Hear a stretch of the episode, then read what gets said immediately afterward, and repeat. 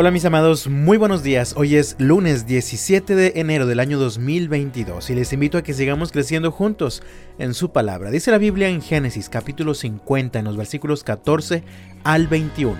Después de haber enterrado a Jacob, José regresó a Egipto junto con sus hermanos y todos los que lo habían acompañado al entierro de su padre. Pero ahora que su padre había muerto, los hermanos de José tuvieron temor y se decían, ahora José mostrará su enojo y se vengará por todo el mal que le hicimos.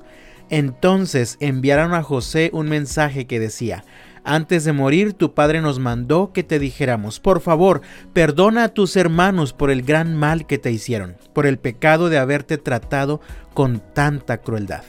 Por eso nosotros, los siervos del Dios de tu Padre, te suplicamos que perdones nuestro pecado. Cuando José recibió el mensaje, perdió el control y se echó a llorar. Entonces sus hermanos llegaron y se arrojaron al suelo delante de José y dijeron, Mira, somos tus esclavos. Pero José les respondió, No me tengan miedo, ¿acaso soy Dios para castigarlos? Ustedes se propusieron hacerme mal, pero Dios dispuso todo para bien él me puso en este cargo para que yo pudiera salvar la vida de muchas personas. No, no tengan miedo. Yo seguiré cuidando de ustedes y de sus hijos. Así que, hablándoles con ternura y bondad, los reconfortó. Llegó el tiempo en el que Jacob murió, y entonces los hermanos de José tuvieron miedo, pues pensaban que ahora que su padre había muerto, José iba a vengarse de ellos por todo el mal que le habían hecho muchos años atrás.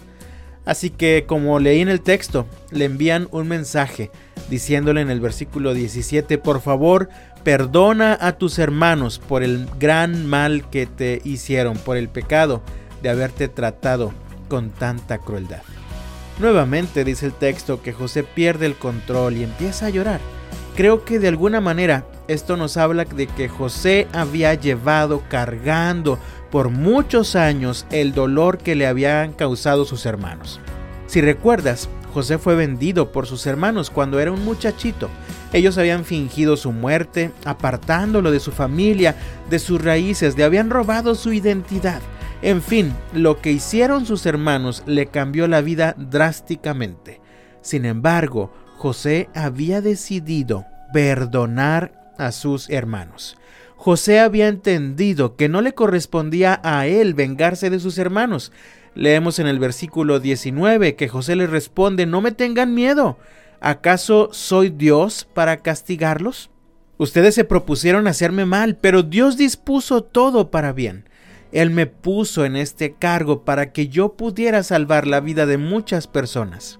Quiero que notes cómo José decide poner sus ojos en el Señor y no en la maldad que sus hermanos habían cometido con él.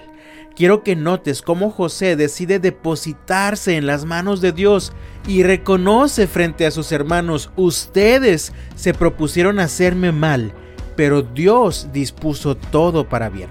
Esto me recuerda la garantía que tenemos todos los que amamos a Dios.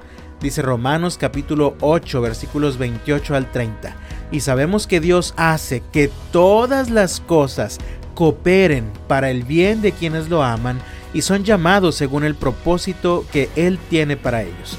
Pues Dios conoció a los suyos de antemano y los eligió para que llegaran a ser como su Hijo, a fin de que su Hijo fuera el Hijo mayor entre muchos hermanos.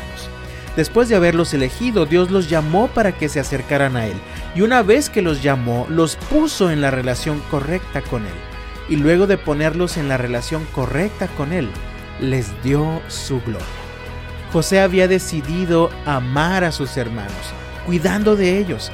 José prometió seguir consolándolos y confortándolos ahora que su padre había muerto. Y les dice en el versículo 21, no tengan miedo, yo seguiré cuidando de ustedes y de sus hijos. Y termina el texto diciendo, así que hablándoles con ternura y bondad, los reconfortó. ¿Hay alguien en tu familia a quien debes perdonar? Tal vez has llevado sobre tus hombros, incluso por muchos años, el peso del resentimiento o el peso de la amargura que fue provocado por alguna traición o alguna ofensa de alguien en tu familia o de alguien que amabas. Yo te invito en el nombre del Señor, deja de cargar con ese peso, deja de cargar con el dolor y el resentimiento que te ha provocado la ofensa de esta persona. Entrégaselo al Señor, deja el asunto en sus manos. En el nombre del Señor te animo, perdona y sé libre. Que Dios te bendiga este lunes, que veas a Dios obrando a tu favor cada día de esta semana y hasta mañana.